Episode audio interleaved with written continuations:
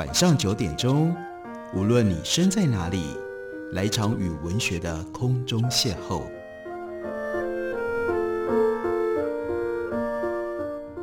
杨照谈书，邀您一同遨游文学世界，认识古今中外的经典之作。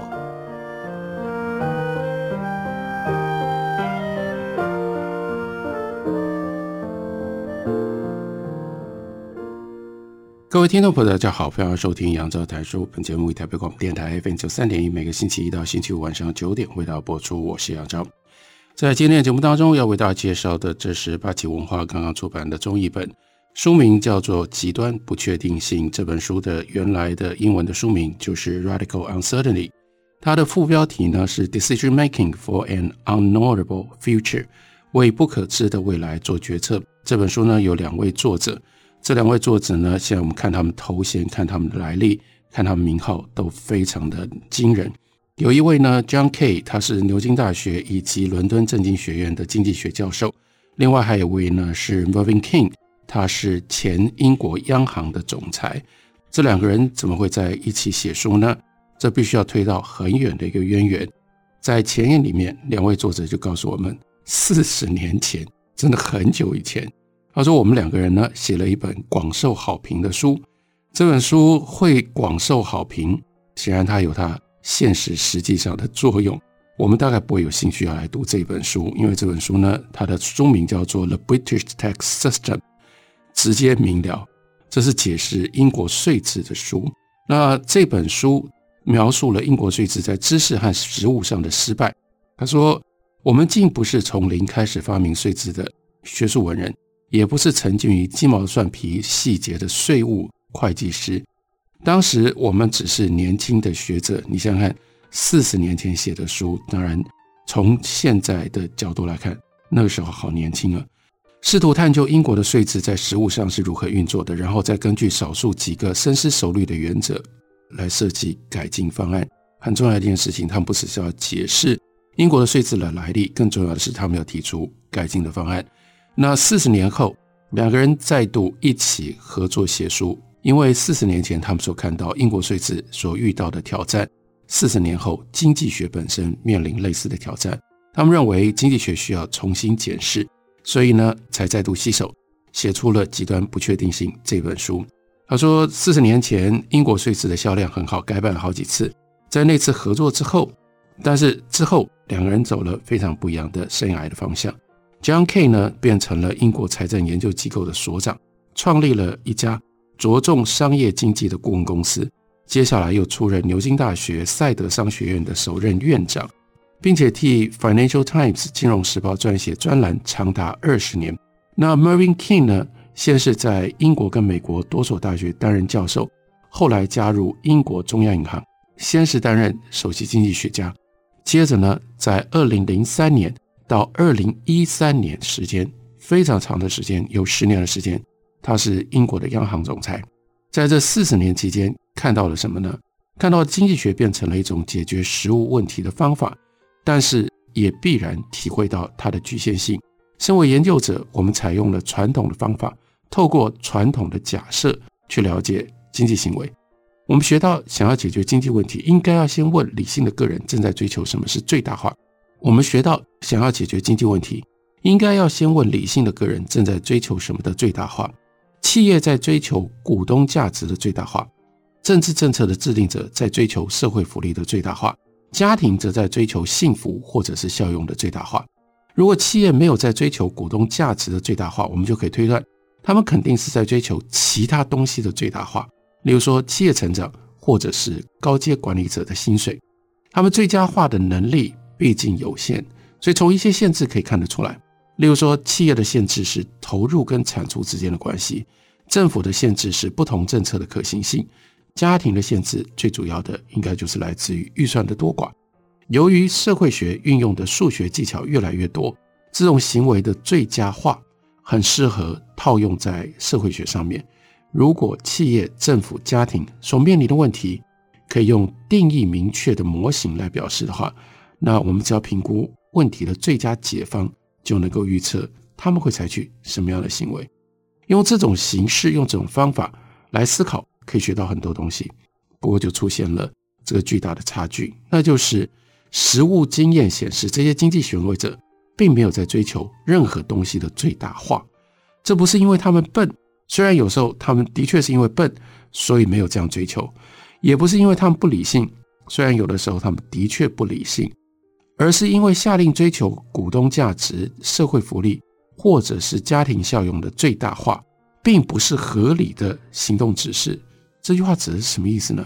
再往下看，商务人士、政策制定者、家庭，甚至无法想象应该具备哪一些必要的资讯，才能够决定。该采取哪一些行动来追求股东价值、社会福利或者是家庭效用的最大化？关键的问题在于你要透过什么样的手段来达成这样的目的？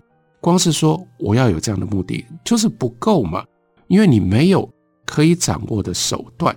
更重要的是，你没有去设计这些手段，你所需要的知识跟资讯，他们也不会知道采取了哪些行动之后。是否真的能够达到最大化？所以有相当多诚实又能干的高级管理人才、政治人物是在做他们认为能改善事业或世界的渐进的决策。所谓幸福的家庭，是指家庭成员共同努力，确保不是说“哎呀，我们要达到什么样目标”，而是让明天至少可以跟今天一样保持正常。大多数的经济学家会承认，也必须要承认。在现实里，没有人真的用经济模式那样在计算的。可是，自从美国的经济学家 Paul Samuelson 发表研究成果以来，经济学家就坚持，只要世人遵守理性的公理，他们就会在不知不觉中追求最佳化。这个呢，就很像是莫里耶法国的剧作家，他在他的戏里面所描述的 Monsieur Jourdan，那他是不知不觉谈论散文长达四十年之一样。而且像 Samuelson 那样，把这种不证自明的公理套用到消费者行为的时候，成效好像比怀疑者预期的还要好。不过这本书就是要用非常非常多的例证跟推论来告诉大家说，把这种理性套用在企业、政府或家庭对不确定的未来所做的决策上，事实上是行不通的。行不通的原因，并不在于这些经济行为者不理性，而是因为他们算是理性，而且他们大多不会假装知道他们不知道，也不可能知道的东西。他们常常不知道会发生什么事，也说不准可能发生的事情的范围，更不可能知道各种可能事件的相对几率。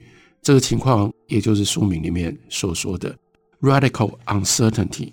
当我们面对 radical uncertainty 的时候，我们没有办法用先假定了许许多多可知的前提而去推断出来的模式，所以这种经济的模型跟现实越来越脱节。那我们用什么样方式来重新思考？那我们用什么样方式来重新思考经济学，以及让经济学更能够对应实物跟现实呢？这就是这本书两位作者他们试图要做的。在他们所提出来的例证当中，有一部分是被很多人提过的。比如说，在今天跟我们最密切的，那就是电子产品。可是，电子产品在过去半个多世纪的发展，就是高度不确定底下的产物，意味着参与在其中、曾经做过很多预测的人，最后都证明他们通通都错了。我们来看一下简版的电子产品它的发展史，在书里面。书里面告诉我们，Thomas Watson Jr. 他追随他的父亲 Thomas Watson Sr. 的脚步，担任了 IBM 的执行长。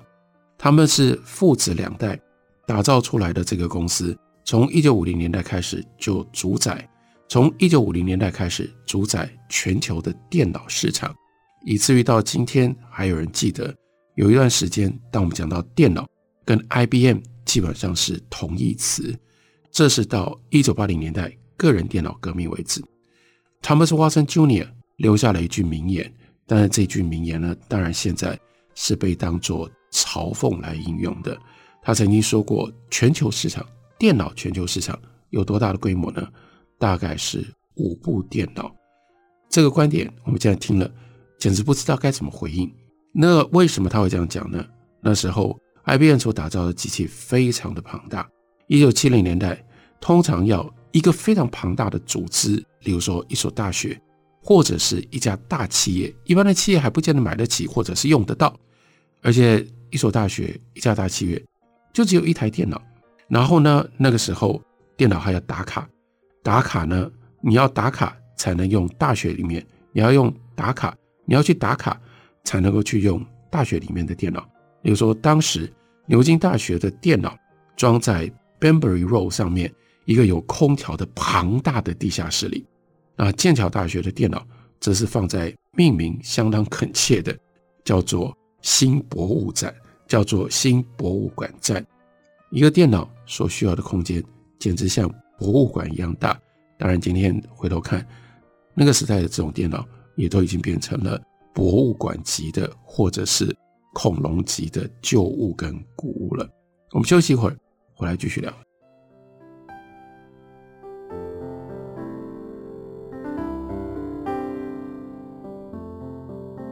听见台北的声音，拥有颗热情的心，有爱与梦想的电台。台北广播 FM 九三点一，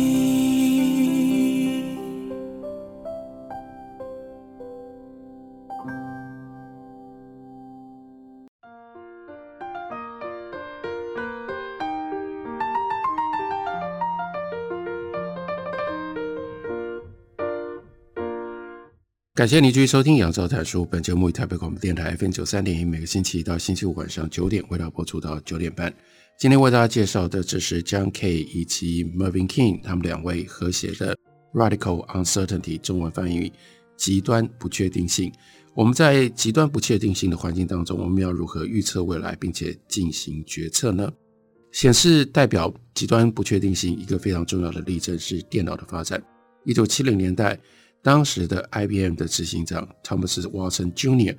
他说，全球市场在电脑上面大概只有五部电脑的需求。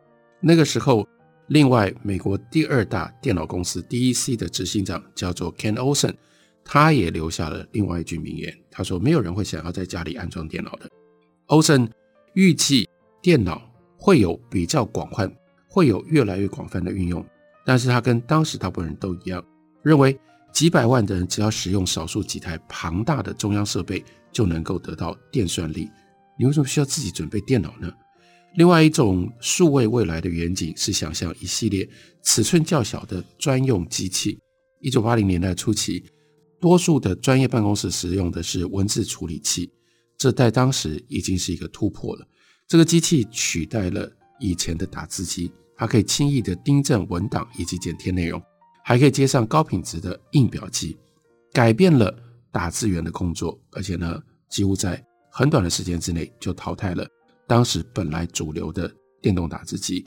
电动打字机的存在时间非常非常短，从手动的打字机到文字处理器出现，就这么短的时间当中，这个时候最响亮的一个名号叫做 Wayne Laboratories。我们在中文世界里面，我们所认得的，我们所记得的是王安电脑。他们是文字处理器的市场领导者，可以自定功能的小型计算机则取代了工程师的计算尺。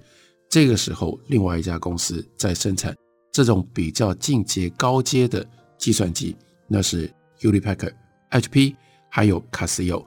他他们生产的专业机器可以计算到期收益率，或者是选择权价值，让市场交易员不用再凭直觉，因为。要求的速度太快了，所以当你刚才看到交易的时候，就只能够靠着直觉来抓数字。现在不用，现在呢，你可以拿卡西欧或者是惠普的最新的计算机在那里快速的立即算出这些数字来。然而，当工业以不同的方式发展的时候，这些功能特定的机器也被取代了。一九七一年，这是到现在为止还在的公司 Intel 开发出一种通用的晶片。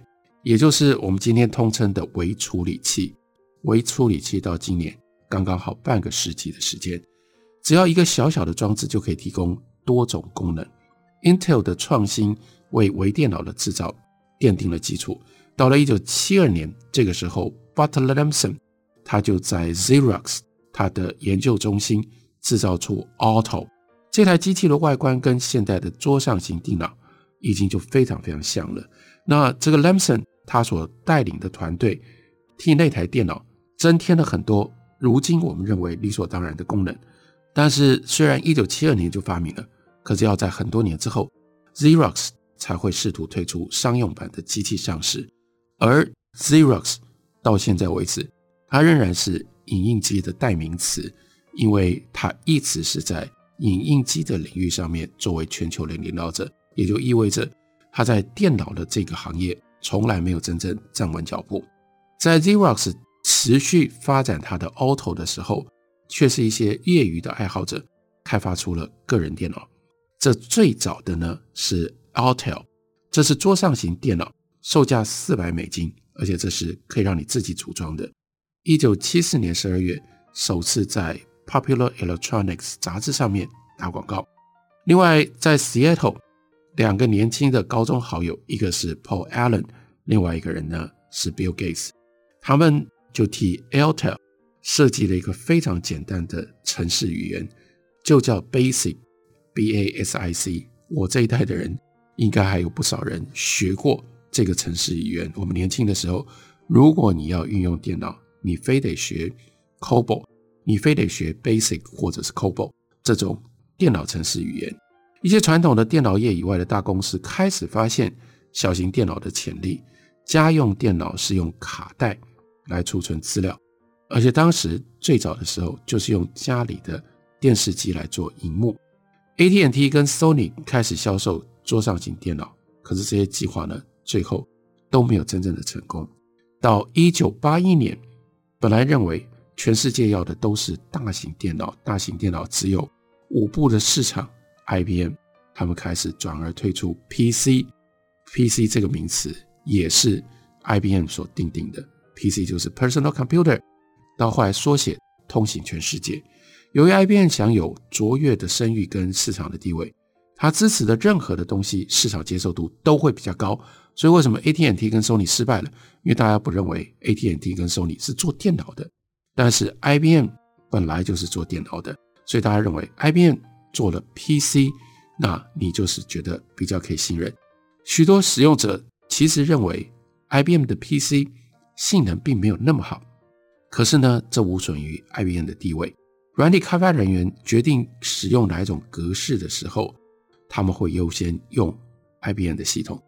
这又是一个系统之争，因为一个程式不可能写那么多个不同的版本，你不可能费这么大力气，所以你必须选选择优先写哪一个系统。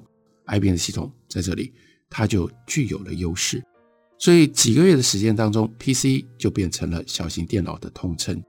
IBM 当时是个做大型电脑的公司，所以它自己本身的组织跟大型电脑一样的大，因此它的决策的过程非常的缓慢。所以呢，怎么办呢？就要绕过那些担心这项创新会威胁自身地位的管理者，就把个人电脑 PC 大部分的开发工作外包出去。为了开发作业系统，IBM 呢就找到了这两个当时小毛头，他们在车库里面自己开的小公司，Bill Gates 跟 Paul Allen 的公司。他们用五万美金买下了他们两个人开发的套装软体，但当时 IBM。完全没有意识到自己正在掀起一场革命。这个新的套装软体叫做 MS-DOS。MS-DOS 的使用权，因为 IBM 忽略了，他也不知道 MS-DOS 可以多么了不起，可以多么有用，多么重要，所以他并没有把这个使用权呢完全买断。所以这使用权包括他仍然挂 MS，MS 就是 Microsoft 的，这个使用权仍然属于微软。当 IBM 试图自己创造或者是掌握另外一款更复杂的新作业系统 OS2 的时候，来不及了，因为 MS-DOS 支援 Windows 3.1已经无处不在，变成 PC 最重要的作业系统了。所以你看，这是 IBM 第二次在预测未来的时候，他们错估了，他们犯了非常严重的错误。而与此同时，Steve Jobs 跟 Steve Wozniak 他们在一九七六年，在他们自己的车库里，他们在组装苹果电脑，在那里呢，现在那个地方呢已经被保留，变成一个纪念馆了。Bill Gates 跟 Microsoft 知道，商业如果要成功，就必须要同时兼顾容易使用的性质跟技术的先进性。但是呢，是在 Steve Jobs 的手里面拓展了这个概念，构想出一款不必懂电脑就能够使用的电脑。意思是你不需要先学 Basic。COBOL 或者是其他的电脑语言，你就可以直接使用电脑。为了实现这样的一个目标，Steve Jobs 其实他是借用了 Xerox，他的其实他是借用了 Xerox 研究中心的另外一项发明，就是图形使用界面。图形使用界面从此就变成了 Apple 电脑，一直到你现在手上所使用的 iPhone，他们最重要最重要的一个媒介。苹果电脑的荧幕上。有图示，那些图示呢，构成了电脑桌面的外观，并且搭配方便好用的辅助工具，例如说，这在当时都是创新，滑鼠，还有呢，在你的桌面上会有一个垃圾桶。对于当时在电脑用户当中占主导地位的技术人员来说，这些创新看起来像噱头，但是太有用了，因为它可以让更多人接触到电脑，毕竟大家都觉得。苹果电脑比较有趣啊，然而你必须要购买苹果整合的软硬体才能够使用那些功能。当大家普遍采用 IBM PC 更开放的标准的时候，苹果在 Steve Jobs 他的控制底下，一直都要维持他们自己的专利系统，它是一个 closed system。所以 Microsoft 非常聪明的，他就让他的新的 Windows 系统呢，结合了同样的图形使用界面，然后呢。于是，这样创造出来的 MS-DOS 席卷了全世界，几乎让苹果从这个世界上消失。一九九零年代中期，苹果接近破产边缘，市占率不断的下降，创新衰退。但是到一九九七年，Steve Jobs 回归苹果，重返二十年前他所创立的公司，就使得日渐萎缩的苹果迷振奋不已。但是商界并没有太多人对此抱持太大的期望。一九九八年，Steve Jobs 回答 UCLA 的策略学教授在问答当中，他说：“我在等待下一个大爆点，下一个大爆点是音乐。”所以这个时候出现了 iPod。光是这样的一段历史的回顾，其实就充分显示出来什么叫做 radical uncertainty。即使是许许多多我们今天奉为经典的决策或者是决策人物，当我们回头仔细的看，他们都没有真正准确的预测，更不要说掌握了未来。包括 IBM，包括 Bill Gates，也包括 Steve Jobs，他们在面对未来的时候，其实都跌跌撞撞，他们都摔过好几跤。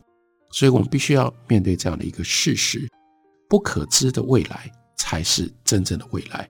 所以我们要重新调整经济学的这种态度。经济学是限定了所有的变数。让未来看起来好像可知，然后用这种方式来教你如何做决策，那就不是真正的未来。所以，John Kay 和 Mervyn King 他们要重新思考经济学，把经济学重新建立在 Radical Uncertainty 的这个基础上面，因而有了这样的一本书《极端不确定性》。八金文化出版公司刚刚出的新书。感谢你的收听，明天同一时间我们再会。